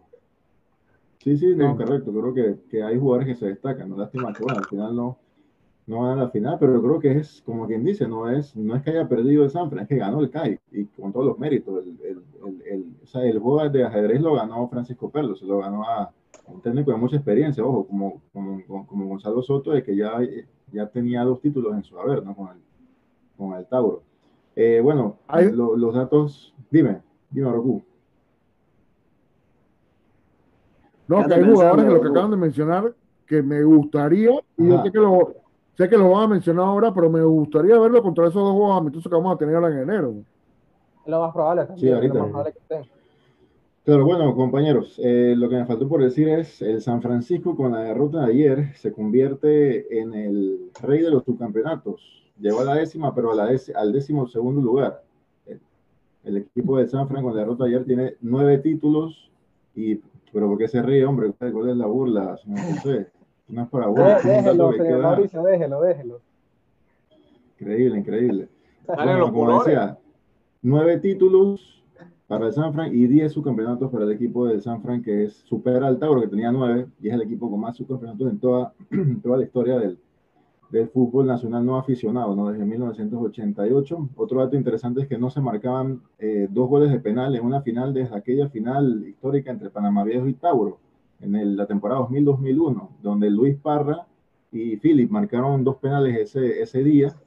Y eh, bueno, esa final terminó 4-3, fue una gran final que la ganó Panamá Viejo. O sea, pasaron 20 años para que se volviera a dar algo así, ¿no? Dos penales en una misma, en una misma final. Y así, con esos dos goles, Alfredo Stephens eh, pasa a ser el tercer máximo goleador de las finales. El primero es Orlando Rodríguez con 8. El segundo es Ricardo Fili, que ya, bueno, Alfredo Stephens lo acaba de empatar con cuatro tantos. Así que esos son los tres, el cuadro honor de los goleadores de la, de la historia de las finales. Compañeros. Interesante, ¿eh? de verdad que sí, interesante. ¿eh? Gracias por esos datos, Mauricio. Bueno, bueno, La bueno. que, bueno, con- este análisis, bueno, la verdad es que cerramos un capítulo del- de, de- de la LPF, ¿no? Como con este campeonato del CAI. Bueno, a esperar que nos trae el 2021. Ya eh, progresivamente iremos hablando de todo lo que se viene en ese torneo, ¿no? De, que va a ser muy interesante. Último bloque o último punto del programa, muchachos, eh, hablar de- del tema selección. Hoy la FEPA Food anunció eh, los dos primeros amistosos que sostendrá nuestra selección nacional en el año 2021. 20, en- lo que es el 19 y 22 de enero, Yo ¿no? sé, Eh, lo que, puntualmente. yo sé lo que usted quiere llegar, señor Gio. ¿Va o no va a jugar Román? ¿Va a estar o no va a estar Román? Eh, eso lo decía el cuerpo técnico, señor Locu, eso lo decía el cuerpo técnico. Pero ustedes Pero- lo ven o no lo ven. ¿Es un jugador que puede estar o no, o no puede estar dentro de la Yo convocatoria? siempre lo he dicho y Román puede ser la selección, pero yo no sé por qué Gio no quiere que esté. Yo no sé. No, yo no he No, dicho pero es que eso. no- no es Gio. yo no he El dicho mismo, eso. jugador, el mismo jugador dice que no quiere estar hasta que se No. arreglen unos problemas. Temas, temas internos que no sabemos, pero yo creo que Román sí puede estar en la selección, al menos a corto plazo. A, a mí me parece un poco extraño eh, decir que Yo no, sé si quiero Román va a estar, en la selección porque que no quiero estar cuando no te estaban convocando. que- O sea, decir que no quiero estar cuando no te estaban convocando y no sabemos si te van a convocar, no sé, no sé, la verdad. Es que eso. ¿no? O sea, yo, yo no sé si Román va a estar o no estar, eh, porque el mismo jugador sale dando declaraciones este, a los medios eh, de que no, no, no, no va a estar hasta que se arregle algunas cosas que desconocemos cuáles son las cosas. Eh, y, y me gustaría algún día conversar con Román y preguntarle directamente cuáles son esos puntos en los cuales quiere que se solucione, porque yo creo que es, es no solamente de interés de él o de los jugadores, también son de interés de nosotros eh, que somos eh, fieles seguidores, no tanto de la selección, sino del fútbol en general panameño. Pero hay algo que hay, alguien que a mí sí me gustaría verlo, Eh, y yo creo que se ganó compañero, para interrumpir, para interrumpir un poquito, eh, o sea, discúlpame, para interrumpir un poquito, creo que no es la primera vez que, que un jugador no pide estar, creo que el primero No, fue Enrique, que Enrique, eh, por temas con el Bolillo Gómez, por temas con el Bolillo Gómez, eh, no, no también con Bolillo, Edwin Aguilar, con temas Edwin el- Aguilar por- también, por correcto. Gómez, pero Román Torres no, Anota Mejía, no es tema con el técnico, es un tema extra fútbol que hay que resolverse qué está pasando en la federación. Nosotros no lo sabemos, lo saben los jugadores que ya se retiraron, Yo lo sabe Román y cierto grupo más, ¿no? Yo creo que nosotros no nos va a alcanzar, quizás en la vida, agradecerle, agradecerle a Román Torres lo que ha hecho en la selección. Nosotros no nos va a alcanzar en la vida. es correcto. Lo que sí es cierto es que el fútbol es de momentos. Eh, ojo, ojo con lo que digo, no nos va a alcanzar en la vida agradecerle a Román Torres lo que ha hecho en la selección. Creo que, que por ahí, no sé, hay que hacerle hasta un monumento o algo cuando se retire. Pero eh, el fútbol es de momentos. No sé, eh, yo creo que, que lo importante es que él agarre un club rápido en los primeros días de enero, eh, ojalá sea eh, donde Ya, sea, pues. pero que agarre un club y que tenga minutos. Va para Colombia, va para Colombia. Gio, va para Colombia. Va para el Lima, va para Colombia. Y otra cosa, yo creo que alguien que sí se ganó hoy el mérito por estar en esa convocatoria de los amistosos es Adolfo Machado, con ese título ayer. jugador que, que, que mire la cantidad de títulos que ha conseguido en su, en su haber. Sí. Pero, me parece que es un jugador que nos puede ayudar muchísimo en la primera ronda. Estuvo en la última convocatoria, pero se cayó por el tema del COVID, ¿no? Correcto. Y es el primer panameño en ganar un título con, con, con, dos clubes eh, más grandes. rivales. Ah, sí, rivales. Sí, creo que es el primer panameño. No, no tengo idea de otro. Y es el panameño con más títulos internacionales. ¿eh? Así que. compañero, yo, yo creo que en la selección debe estar los que, fue, los que están en mejor forma. Sí, Román no está en mejor forma en este momento. Pero lo que es Machado, la temporada que se tiró con, eh, con la Liga Deportiva de la Juelense, creo que para, para enero podría estar, o al menos para esa primera ronda de parece... contra, en, la, en la eliminatoria para, rumba Rusia. Exacto, es un jugador que, que, incluso pudiera estar en esos partidos porque creo que no sé si el campeonato tico habrá comenzado en ese momento y si no, es un jugador candidato a estar y no va a ser de mucha ayuda en esa primera ronda eliminatoria, segunda ronda, hasta llegar a la. Le estamos haciendo mucha campaña, no le estamos haciendo mucha campaña. Yo, yo, yo creo que no le podemos. necesita campaña. Adolfo Machado es un jugador que no necesita campaña. Sí, sí, correcto, no necesita campaña, pero ahorita mismo le estamos haciendo campaña y yo creo que le podemos escribir a, a, a, a Christiansen ahí en el Instagram o en el Twitter. Y pero decirle, Machado, tienes que estar porque tienes que estar. Me está diciendo que no, ahora, debe estar en la selección debe estar en la selección. Debe estar. diciendo, está en una buena forma, debe estar en la selección. La, campaña está muy está pasando. Eliminando, eliminando a tu equipo, Jonathan. yo soy imparcial, yo soy imparcial. Y quiero escuchar a Cristian, quiero escuchar a Cristian. Cristian, eh, ¿qué jugadores consideras que podrían estar en esa convocatoria? Y también del tema Román, ¿no? ¿Cómo lo ves ahorita mismo?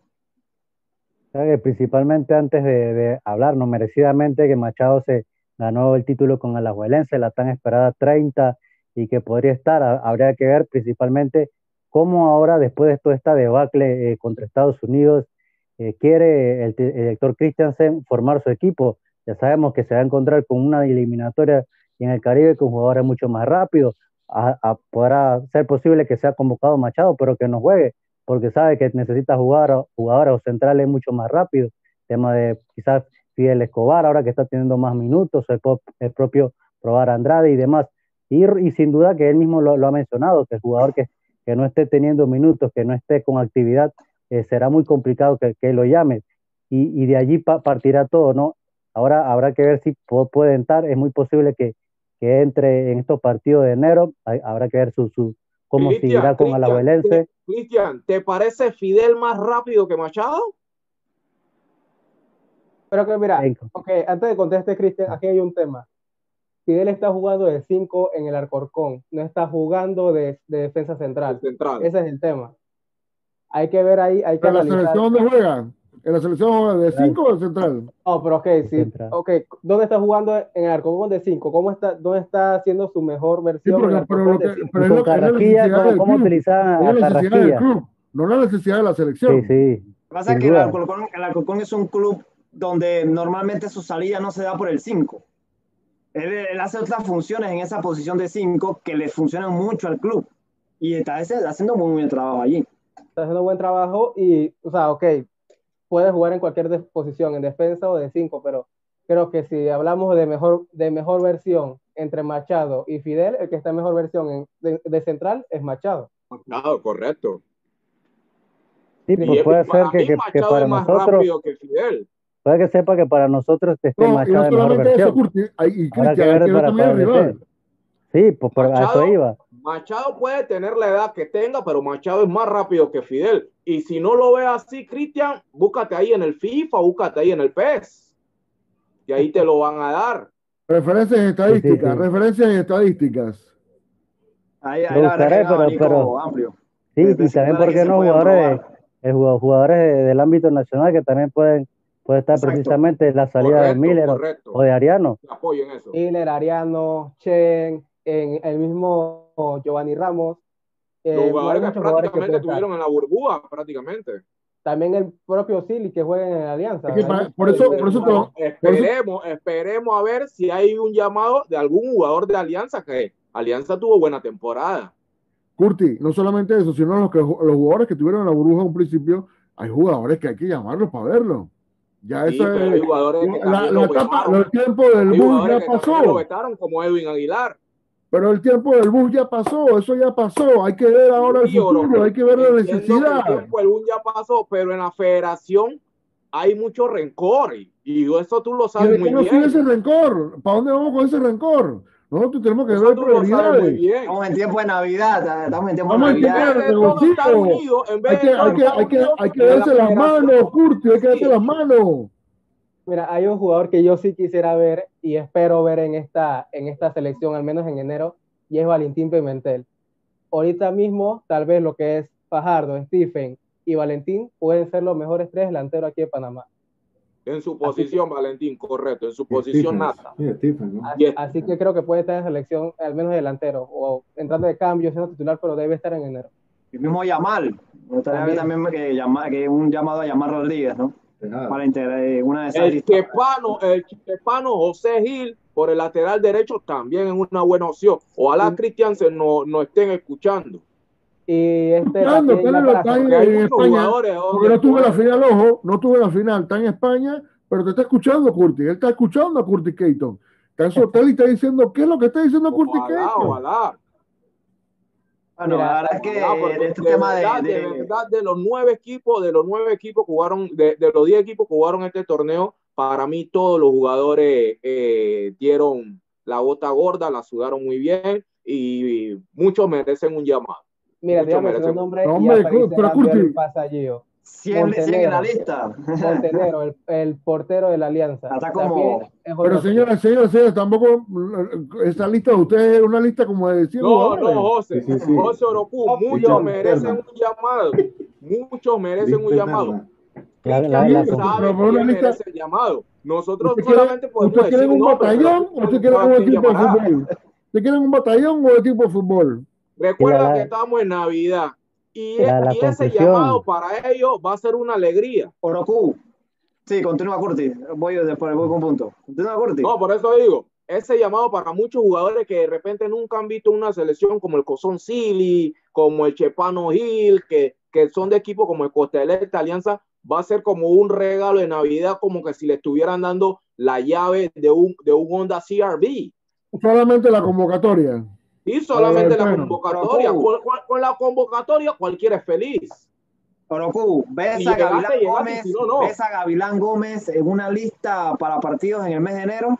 Te lo dije y lo justifico en el día de hoy. ¿Hoy qué es? Ahí está la fecha. 21, 21 de diciembre. de diciembre.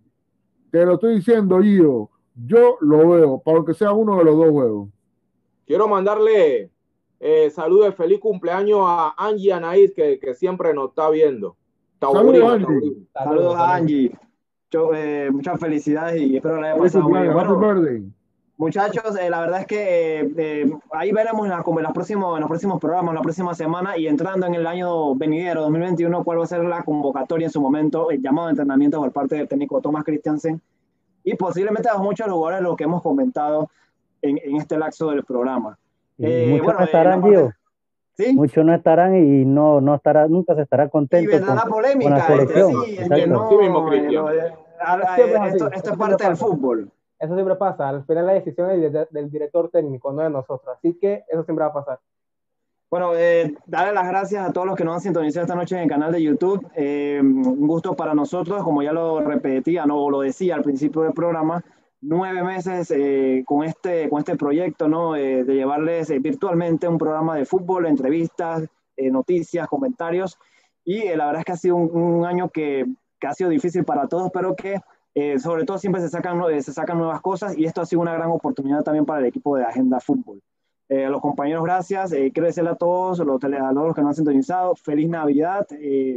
y nosotros todavía nos queda un programa, vamos a regresar el próximo lunes con un recuento de lo que ha pasado en el año 2020, que quizás no es mucho, pero eh, siempre es válido recordar y, eh, hablar sobre todo un poco. Sigan pendientes de la red de Agenda Fútbol. Se, sigue, el fútbol no se detiene, va a ser, va, hay, hay ligas que no se detienen durante la Navidad, principalmente en Sudamérica por el calendario, ¿no? que en su momento como no se pudo jugar, el fútbol, la pelota va a seguir rodando. Así que pendientes a las redes, pendientes al canal de YouTube. Feliz Navidad nuevamente y cuídense mucho. Estamos en la peor etapa del virus. Cuídense mucho en la calle. Si no tienen que salir algo innecesario no lo haga. Así que las gracias a todos y desearles buenas noches. Saludos. Saludos a todos.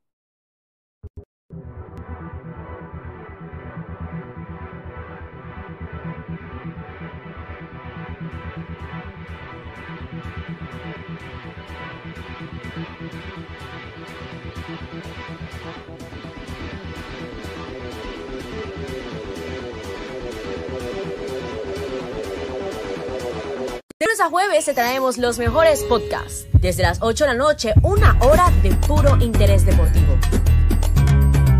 Tienes una cita donde puedes interactuar con nuestros invitados, todo totalmente en vivo. Las repeticiones los jueves, sábados y domingos de los mejores podcasts de la semana a través de los Instagram Live. Recuerda suscribirte al canal de YouTube de Agenda Fútbol y darle a la campanita para cuando estemos en vivo no te pierdas de nada. Porque quedarse en casa es la mejor opción con los podcasts de Agenda Fútbol en vivo.